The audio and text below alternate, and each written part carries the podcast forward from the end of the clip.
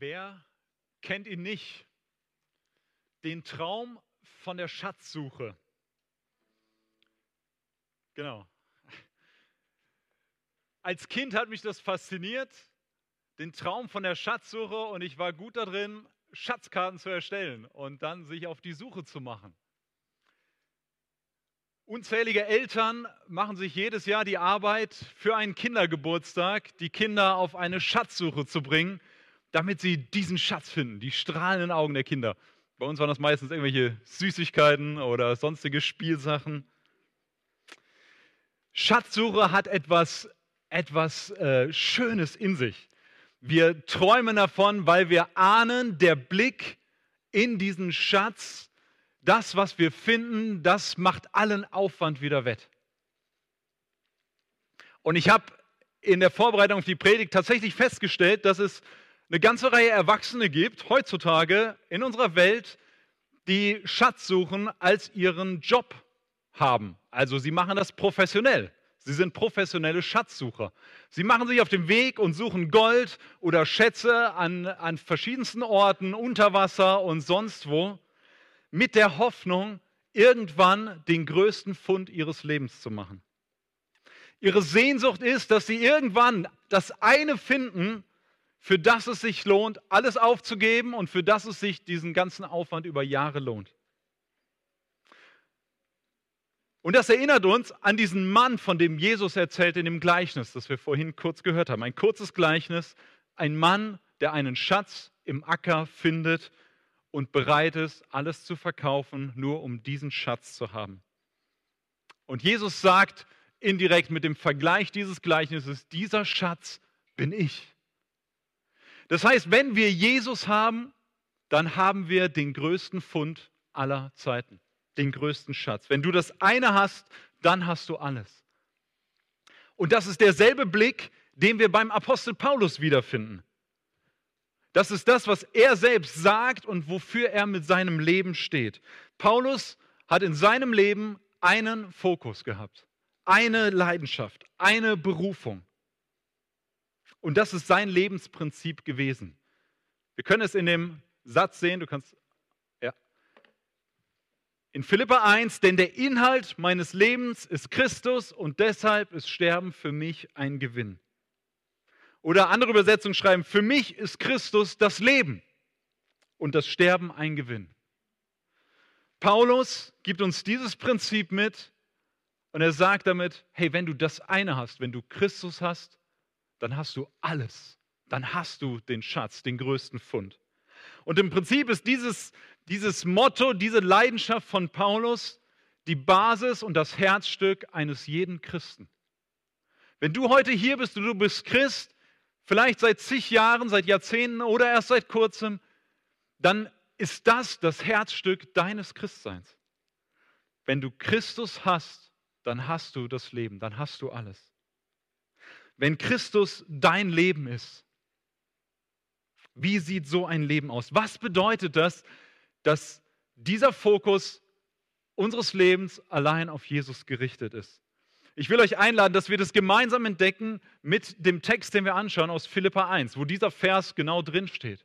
Philippa 1, die Verse 12 bis 26 sind der Gesamtabschnitt und wir werden das in drei Teilen durchgehen und uns anschauen, was es bedeutet, wenn Christus dein Leben ist, wenn du diesen Fund hast. Das erste, was wir sehen, ist, Christus wird verkündigt. Und ich lese Verse 12 bis 18. Ihr dürft auch gerne selbst eure Bibeln rausholen und mitlesen oder hier vorne das mitverfolgen. Dort schreibt Paulus, ich bin froh, euch mitteilen zu können, Geschwister, dass das, was mit mir geschehen ist, die Ausbreitung des Evangeliums sogar noch gefördert hat. Bei der ganzen kaiserlichen Garde und weit darüber hinaus hat es sich inzwischen herumgesprochen, dass meine Gefangenschaft eine Gefangenschaft wegen Christus ist. Und bei den meisten Geschwistern ist gerade, weil ich inhaftiert bin, das Vertrauen auf den Herrn so gewachsen, dass sie jetzt noch viel mutiger sind und das Evangelium ohne Furcht weitersagen. Bei manchen sind zwar Neid und Streitsucht mit dem Spiel, wenn sie die Botschaft von Christus verkünden, doch es gibt auch solche, die es in der richtigen Haltung tun. Sie handeln aus Liebe zu mir, denn sie wissen, dass ich mit dem Auftrag hier bin, für das Evangelium einzutreten. Die anderen hingegen verkünden Christus aus selbstsüchtigen Motiven. Sie meinen es nicht ehrlich, sondern hoffen, mir in meiner Gefangenschaft noch zusätzliche Schwierigkeiten zu bereiten. Aber was macht das schon? Ob es nun mit Hintergedanken geschieht oder in aller Aufrichtigkeit, entscheidend ist, dass im einen wie im anderen Fall die Botschaft von Christus verkündet wird. Und darüber freue ich mich. Auch in Zukunft wird mir nichts meine Freude nehmen können. Ich lade dich ein, diesen Fokus von Paulus zu sehen, diese Leidenschaft. Er sagt, alles, was bei mir passiert, alles, was in meinem Leben zusammengefügt wird, alles, was da ist, hat dieses eine Ziel, Hauptsache, Christus wird verkündigt. Paulus ist zu der Zeit, wo er diesen Brief schreibt, im Gefängnis. Wir wissen nicht genau, in welchem Gefängnis, wo, zu welcher Zeit. Äh, einige vermuten Rom, aber es kann auch genauso gut sein, dass er vielleicht in Ephesus oder in Caesarea auch in Gefangenschaft war und dass er von dort diesen Brief schreibt. Aber der Punkt ist, dass Paulus sagt, es gibt eine unerwartete Entwicklung. Eine unerwartete Entwicklung. Er schreibt in Vers 12, ich bin froh, euch mitteilen zu können, Geschwister, dass das, was mit mir geschehen ist, die Ausbreitung des Evangeliums noch gefördert hat. Wörtlich steht dort, erkennt oder seht, dass das, was mit mir geschehen ist, eine andere Entwicklung genommen hat. Die Erwartung war, durch die Gefangenschaft von Paulus ist keine Aktivität mehr möglich. Die Ausbreitung des Evangeliums ist damit begrenzt und gestoppt. Es gibt eher Stillstand oder Rückschritt anstatt von Förderung. Die Gefangenschaft ist menschlich gesehen das Ende der Mission und der Mission von Paulus und der Mission Gottes. Aber in Wirklichkeit ist es Gottes Wirken. Gott gebraucht die Gefangenschaft von Paulus, um das Evangelium weiterzubringen. Es ist in Wahrheit Teil von Gottes wunderbarem Plan, das Evangelium zu fördern und zu verbreiten. Und konkret beschreibt Paulus das, passiert das in seinem direkten Umfeld, in der kaiserlichen Garde. Die Soldaten, die römischen Soldaten, die mit ihm zu tun hatten, bekommen davon mit, dass Paulus über Jesus redet Paulus kann seinen Mund nicht halten und das Evangelium von Jesus geht im Gefängnis weiter und erreicht die Soldaten, die vielleicht sonst nie davon gehört hätten. Sie erfahren, dass er im Gefängnis sitzt, weil er Christ ist. Paulus schreibt es im Vers 13. Es hat sich inzwischen herumgesprochen, dass meine Gefangenschaft eine Gefangenschaft wegen Christus ist. Und was für ein Segen aus dem Gefängnis entstehen kann, das haben die Philipper selbst erlebt bei ihrer Gründung, bei der Gemeindegründung. In Apostelgeschichte 16 lesen wir davon, dass eine Familie, nämlich die Familie des Gefängniswärters, zum Glauben kommt, als Paulus und Silas im Gefängnis sitzen. Sie fangen dort an, Gott zu loben und zu beten. Und es, äh, es ist ein Erdbeben und die, die Türen springen auf und der Gefängniswärter will sich umbringen. Und Paulus sagt, stopp, wir sind alle noch da. Und er fällt auf die Knie und fragt, was muss ich tun, um an Jesus zu glauben? Gott gebraucht manchmal solche Wege, um sein Evangelium weiter zu verbreiten. Da, wo wir den Eindruck haben, hier ist Stopp, hier geht es nicht weiter, vielleicht ist das genau der Weg, den Gott gebraucht, um sein Evangelium weiterzubringen, auch in deinem Leben. Vielleicht hast du den Eindruck, deine Grenze ist erreicht, kräftemäßig, zeitmäßig oder von, von deiner Perspektive, von deinen Ressourcen. Gottes Grenze ist nicht erreicht. Vielleicht ist das der Weg, den Gott gebraucht in deinem Leben bei aller Schwachheit und allen Herausforderungen, um sein Evangelium herrlicher strahlen zu lassen. Der zweite Effekt, die zweite Auswirkung von der Gefangenschaft von Paulus ist, dass die Mitchristen, die Philippa und andere ermutigt und gestärkt werden, das Wort Gottes mutig zu verkündigen. Das heißt, hier gibt es noch einen anderen positiven Effekt. Sie sehen an Paulus, egal wie die Umstände sind, du brauchst nicht verzweifeln, sondern wir dürfen da, wo wir sind und da, so wie es uns geht, mutig von Jesus Christus reden.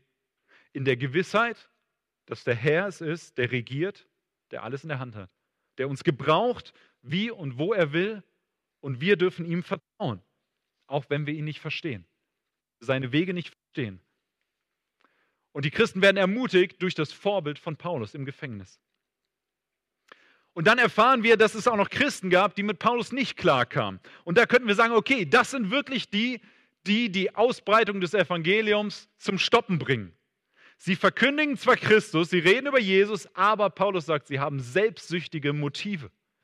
Sie sind neidisch, wahrscheinlich auf Paulus, weil er vielleicht so viele Nachfolger hat oder so viele Leute, die ihn toll finden. Und sie haben eher das Anliegen, dass Paulus lieber im Gefängnis bleiben soll. Sie wollen das Feld für sich behalten. Sie wollen den Ruhm und die Anerkennung und den Applaus. Sie verkündigen Christus, der Inhalt ist wohl in Ordnung, aber aus falschen Motiven heraus. Und da würden wir sagen, boah, das kann doch nicht gut gehen. Das trägt doch nicht zur Förderung des Evangeliums bei. Das Überraschende ist, wie Paulus reagiert. In Vers 18 seht ihr das. Paulus Reaktion überrascht. Was macht das schon, sagt er. Ob es nun mit dem Hintergang geschieht oder in aller Aufrichtigkeit, entscheidend ist, dass im einen wie im anderen Fall die Botschaft von Christus verkündigt wird. Und darüber freue ich mich. Seine einzige Sorge ist, dass Christus verkündigt wird, dass, dass er gepredigt werden soll. Und er sagt, darüber freue ich mich. Selbst die falschen Motive können Paulus Optimismus nicht aufhalten, weil er weiß, Gott gebraucht auch das und wirkt dadurch zur Förderung des Evangeliums. Nicht die Motive anderer sollen unser Denken und unser Handeln bestimmen. Wir sollen sie nicht als Ausrede für unser Verhalten nehmen, nach dem Motto, na, weil der das so und so macht, deswegen kann ich nicht, deswegen soll ich nicht, deswegen darf ich nicht. Unsere Freude, unseren Blick dürfen und sollen wir darauf richten, dass die Hauptsache ist, Christus wird verkündigt. Er wird verherrlicht. Sein Name wird groß gemacht. Diese Botschaft von Jesus, das Evangelium von Jesus Christus wird weitergetragen. Und ich habe, habe mich sehr gefreut über das, was du erzählt hast, Ingo, auch über eure Arbeit, weil das genau das ist. Ihr tragt diese Botschaft weiter an die Stellen, wo es vielleicht sonst nie kommen würde. Und was ist diese Botschaft? Paulus sagt zu dem Gefängnismeister von Philippi in Apostelgeschichte 16, Vers 31, Glaube an den Herrn Jesus Christus, so wirst du gerettet werden. Das ist die Kurzversion dieser Botschaft von Jesus, von der Paulus hier spricht. Glaube an den Herrn Jesus Christus. Glaube daran, dass er der von Gott verheißene Retter ist, der auf diese Erde gekommen ist, um mit den größten Problemen umzugehen, was wir haben, nämlich unsere Sünde und damit unsere Trennung von Gott, von dem heiligen Gott, von dem allmächtigen Gott, von dem Schöpfer dieser Erde, von dem Schöpfer von dir und mir. Die Bibel sagt, wir sind getrennt von ihm, von Natur aus, weil wir rebelliert haben, weil wir Sünde haben. Das trennt uns von diesem Gott. Und Jesus ist genau deshalb gekommen, und das heißt, wenn du an Jesus glaubst, dass er gestorben ist für deine Schuld, dass er an deiner Stelle das bezahlt hat, was du und ich verdient haben, dann bist du gerettet. So wirst du gerettet. Glaube an den Herrn Jesus Christus, so wirst du gerettet. Und wenn du heute hier sitzt und du hast eine Menge Fragen dazu oder es kommen eine Menge Fragezeichen bei dem, was ich jetzt gesagt habe, lade ich dich ein, nach dem Gottesdienst zu mir zu kommen oder zu jemandem zu gehen, der dich vielleicht mitgebracht hat und zu fragen, und er kann dir die längere Version erzählen, was es bedeutet, dass Jesus für uns am Kreuz gestorben ist und dass wir daran glauben dürfen, dass das die beste Botschaft ist, die wir haben können. In der Gemeinde ist es zentral, dass wir diese Botschaft im Zentrum haben. So wie Paulus das in seinem Leben hat, sollen wir es in der Gemeinde haben. Christus soll verkündigt werden. Und deswegen dürfen wir dürfen wir das als Gemeinde nicht vernachlässigen, sondern wie es unser Gemeindeauftrag sagt im ersten Teil, wir wollen Menschen begleiten in eine persönliche Beziehung zu Jesus Christus. Das ist genau das. Das ist unser Auftrag. Das ist unser Auftrag als Gemeinde. Für uns Einzelne und für uns als gesamte Gemeinde. Christus soll verkündigt werden. Wir unterstützen andere Gemeinden und beten für sie, die treu das Evangelium verkündigen, weil das unsere Freude ist. Weil das der, das Herzstück des Glaubens ist. Den zweiten Punkt, den wir bei Paulus sehen, wenn Christus dein Leben ist, wird Christus verkündigt und das zweite ist seine Größe. Jesu Größe wird an dir sichtbar. Ich lade euch an die Verse 19 bis 24, dass wir sie gemeinsam lesen. Denn ich weiß, dass am Ende von allem, was ich jetzt durchmache, meine Rettung stehen wird, weil ihr für mich betet und weil Jesus Christus mir durch seinen Geist beisteht. Ja, es ist meine sehnliche Erwartung und meine feste Hoffnung, dass ich in keiner Hinsicht beschämt und enttäuscht dastehen werde, sondern dass ich, wie es bisher immer der Fall war, auch jetzt mit ganzer Zuversicht auftreten kann. Und dass die Größe Christi bei allem sichtbar wird, was mit mir geschieht, ob ich nun am Leben bleibe oder sterbe. Denn der Inhalt meines Lebens ist Christus und deshalb ist Sterben für mich ein Gewinn. Andererseits kann ich, solange ich noch hier auf der Erde lebe, eine Arbeit tun, die Früchte trägt. Daher weiß ich nicht, was ich vorziehen soll. Ich bin hin und her gerissen. Am liebsten würde ich das irdische Leben hinter mir lassen und bei Christus sein. Das wäre bei weitem das Beste. Doch ihr braucht mich noch und deshalb, davon bin ich überzeugt, ist es wichtiger, dass ich weiterhin hier auf der Erde bleibe. Merkst du die Leidenschaft, die Paulus hier hat? Die eine Leidenschaft, wofür sein Herz schlägt, wofür er bereit ist, sein Leben zu geben? Die Größe Jesu Christi soll sichtbar werden in seinem Leben. Paulus Freude und Zuversicht im Vers 19 lesen wir, das besteht darin, dass er weiß, dass er befreit oder gerettet wird. Wir wissen nicht hundertprozentig, worauf sich das bezieht. Es kann sein, dass Paulus irgendwie eine Information hat, wo er weiß, dass er aus dem Gefängnis entlassen wird in kurzer Zeit und dass er dann die Möglichkeit hat, auch zu den Philippern zu reisen. Aber es kann genauso gut sein, dass Paulus davon gar nichts weiß, dass er aber auf, auf die, die weite Sicht schaut und weiß, hey, ich werde letztlich gerettet werden durch Jesus Christus am Tag des Gerichts. Ich werde verschont, ich werde befreit ähm, und werde, werde in der ewigen Herrlichkeit bei ihm sein. Es kann auch gut sein, dass Paulus beides meint und das sich hier miteinander vermischt. Aber die Tatsache ist, Paulus ist zuversichtlich und er, er weiß, dass sein Leben in Gottes Hand ist. Und er ist ermutigt durch die Gebete der Philipper und durch die Gewissheit, dass der Heilige Geist an seiner Seite ist. Und letztlich ist es für Paulus egal, wie es ausgeht, er wird sich nicht schämen müssen, weil das Entscheidende ist, Christus soll verherrlicht werden. In Vers 20, dass die Größe Christi bei allem sichtbar wird, was mit mir geschieht. Und die Situation im Gefängnis ging für Paulus letztlich um Leben oder Tod. Es hätte sein können, dass er exekutiert wird, dass er sterben wird. Oder es kann sein, dass er frei rauskommt. Bei allem, was mit mir geschieht, schreibt er, ob ich nun am Leben bleibe oder sterbe, soll die Größe Christi sichtbar werden. Das ist die Leidenschaft von Paulus. Das ist, wenn Christus der Inhalt deines Lebens ist dann ist das der größte Punkt. Unser ganzes Leben, unser ganzer Dienst für Jesus soll seine Ehre vergrößern. Und deshalb investiere dein Leben, ganz praktisch. Investiere dein Leben, deine Zeit, deine Kraft, die du hast, dein Können und deine Finanzen für Jesus. Für Jesus.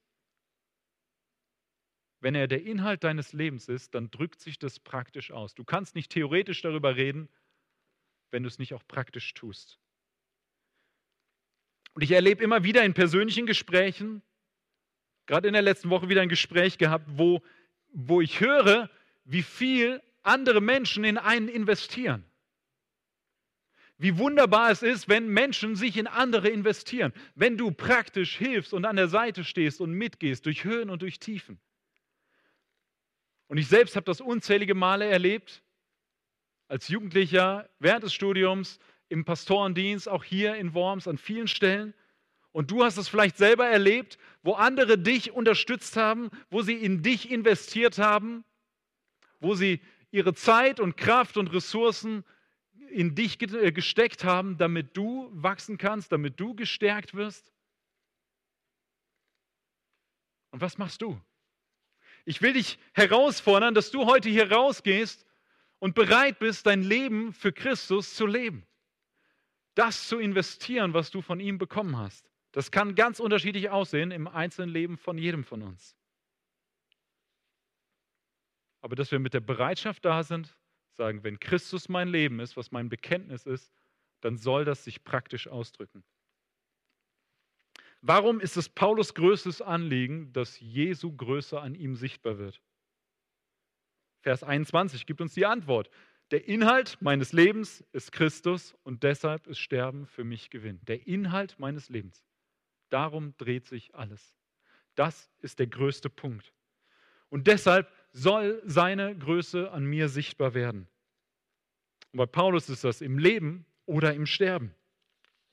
Er sagt, selbst wenn ich sterbe, ist es nicht das größte Drama, was passieren kann. Weil selbst durch mein Sterben kann Christus verherrlicht werden. Und Paulus ist sich sehr bewusst, in dem Moment, wo er stirbt, wird er bei Jesus sein. Er erreicht das Ziel seines Lebens. Er ist in der Herrlichkeit des Herrn direkt. Und er sagt in Vers 23 am Ende, das wäre bei weitem das Beste.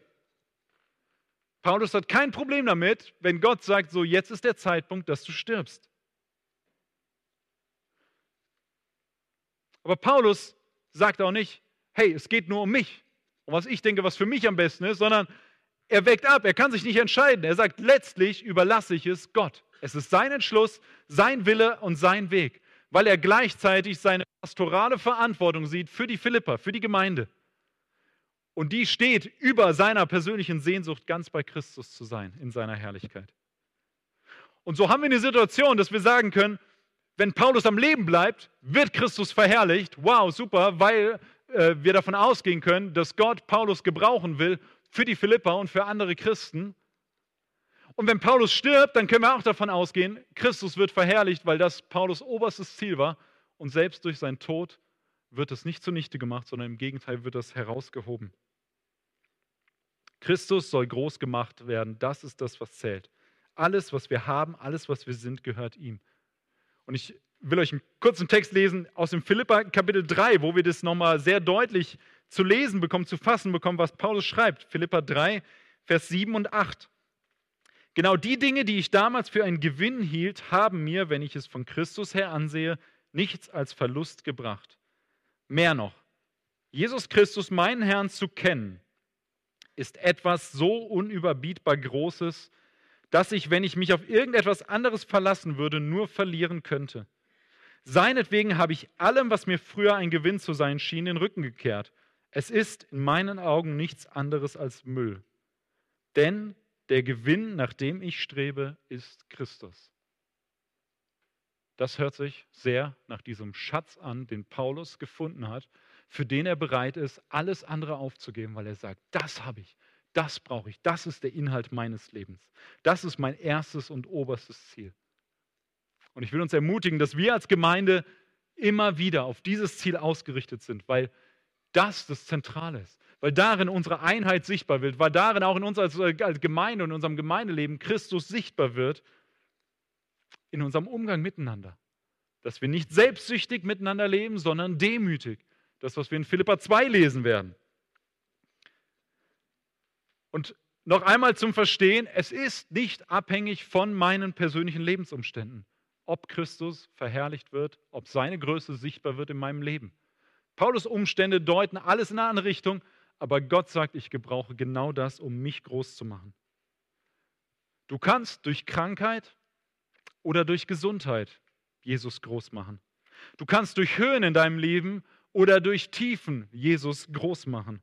Du kannst durch Erfolge oder auch durch Krisenzeiten Jesus groß machen. Du kannst durch Kraft oder auch durch Schwachheit Jesus groß machen. Die Frage ist, glaubst du das? Glaubst du das? Vertraust du Gottes Wegen mehr als deinen? Gottes Idee, wie sein Name groß gemacht wird in deinem Leben, vertraust du dem, dass das besser ist, was er sagt und was er führt, als das, was du denkst, wie du besser Jesus groß machen kannst? Die Umstände, in denen du dich befindest, sind kein Zufall. Es ist Gottes Vorsehung, seine souveräne Herrschaft in deinem Leben, um sich selbst groß zu machen. Davon, darauf darfst du gewiss sein. Egal wie die Umstände sind, wir dürfen mutig Christus verkündigen, wir dürfen ihm bezeugen, wir dürfen ihn ehren, wir dürfen ihm vertrauen.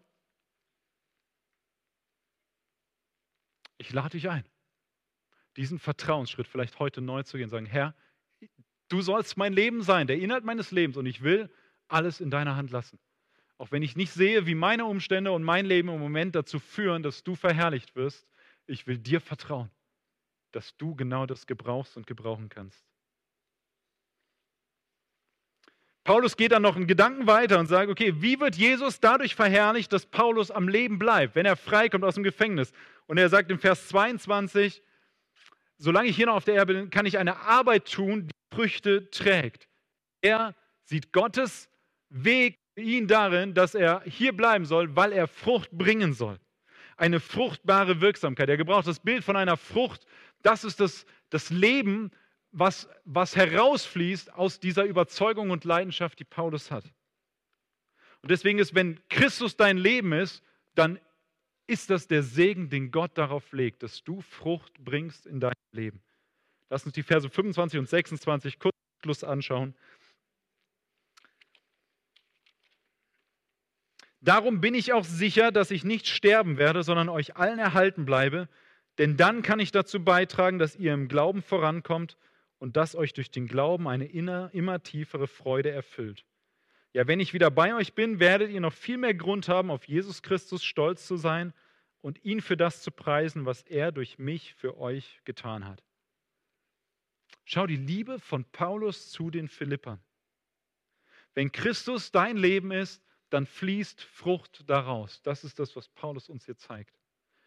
Es ist seine Freude, wenn andere im Glauben gefördert werden und wenn ihre Freude wächst. Paulus sieht noch einen Auftrag, den Gott ihm gibt, nämlich die Förderung und das Wachstum im Glauben der Philipper, dass ihre Freude tiefer wird und dass ihr Glaube größer wird. Das ist das, was, wofür er betet in den Versen 9 bis 11, was wir, was wir letzte Woche angeschaut haben. Und er sagt, die Philipper werden Gott danken, wenn Paulus zu ihnen kommt. Warum? Warum werden die Philipper Gott danken, wenn Paulus zu ihnen kommt? Nicht, weil es einfach nur nett und schön ist, Paulus mal nach Jahren vielleicht wiederzusehen, sondern weil ihre Freude an Gott und an Jesus wachsen wird. Sie werden erleben, dass Gott Paulus gebraucht, damit sie Jesus mehr wertschätzen als vorher, damit Jesus immer mehr zu ihrem Inhalt des Lebens wird, ihr Schatz im Acker. Und dafür gebührt Gott die Ehre, weil er die Fäden in der Hand hält, weil er Paulus zu den Philippern schickt, damit genau das geschieht. Es ist sein Plan, der zur Ausführung kommt, wenn Paulus zu den Philippern kommt. Wenn der Herr dich heute weiter leben lässt, dann gibt es einen Grund dafür. Oder mindestens einen Grund dafür, vielleicht noch mehr, aber einen kann ich dir sagen aus unserem Text. Dann will er dich gebrauchen, andere zu ermutigen, als Christen zu wachsen und ihre Freude wachsen zu sehen und zu ihr, sie zur Freude an Jesus zu führen. Denk nochmal drüber nach. Wenn der Herr dich heute weiter leben lässt, keiner von uns hat es in der Hand, wie lange wir zu leben haben. Keiner von uns hat eine Garantie, dass wir heute Nachmittag oder morgen früh noch leben. Aber wenn das der Fall ist, wenn Gott in seiner Gnade sagt, du darfst noch leben, dann ist es nicht einfach so, dass wir unser eigenes Leben leben sollen. Dann macht er das, weil er dich gebrauchen will, andere zu ermutigen, als Christen zu wachsen und in ihrer Freude zu Jesus größer zu werden, mehr zu lernen. Gott will dich gebrauchen, Teil seines Plans für dein Leben und für das Leben anderer zu sein. Teil seines Plans ist, dass du Frucht bringst, weil Christus dein Leben ist.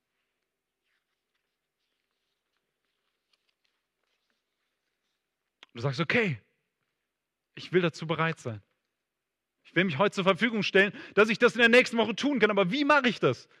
Hilf mir, einen ersten Schritt zu gehen. Hier ist ein erster Schritt. Nimm dir eine Person. Wenn dir eine zu wenig ist, nimm dir zwei Personen.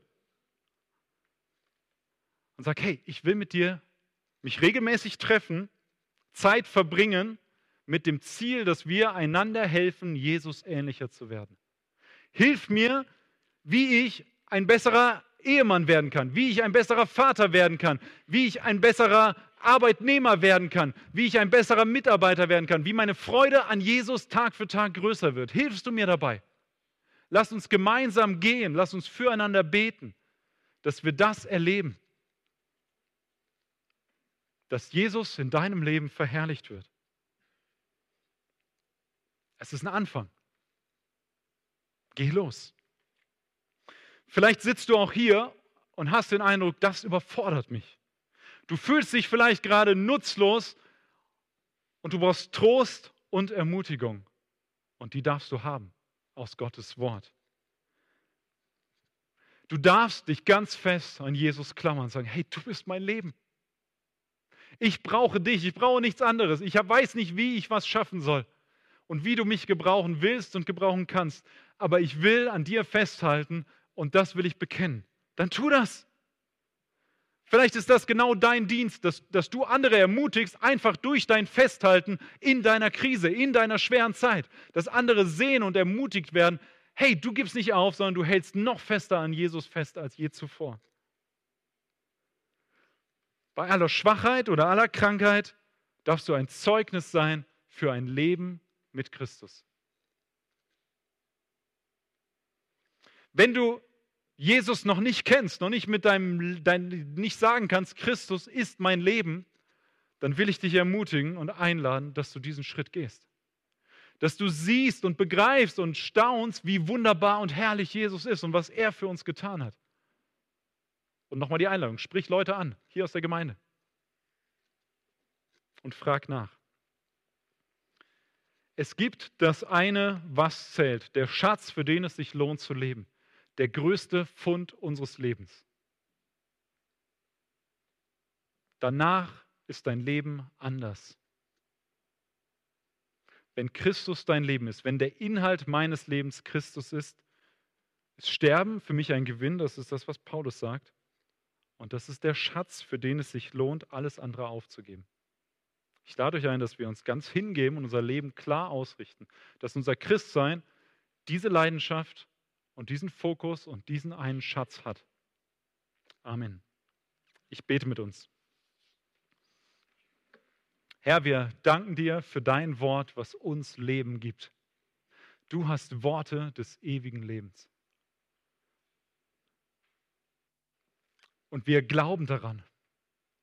Wir bekennen, dass du unser Leben bist und sein sollst. Auch wenn wir gleichzeitig wissen, dass es uns unfassbar schwer fällt, weil wir so viele andere Sachen haben, die uns ziehen und drängen und zu denen wir uns hingezogen fühlen. Und Herr, ich will für mich bekennen, dass ich neu mit einer Leidenschaft leben will, die dich zum Inhalt des Lebens hat. Und ich will dich bitten, dass wir das als Gemeinde erleben. Dass wir diese eine Leidenschaft teilen. Dass du unser Leben bist. Dass du unser Schatz im Acker bist und dass du daraus Segen und Frucht entstehen lässt. Amen.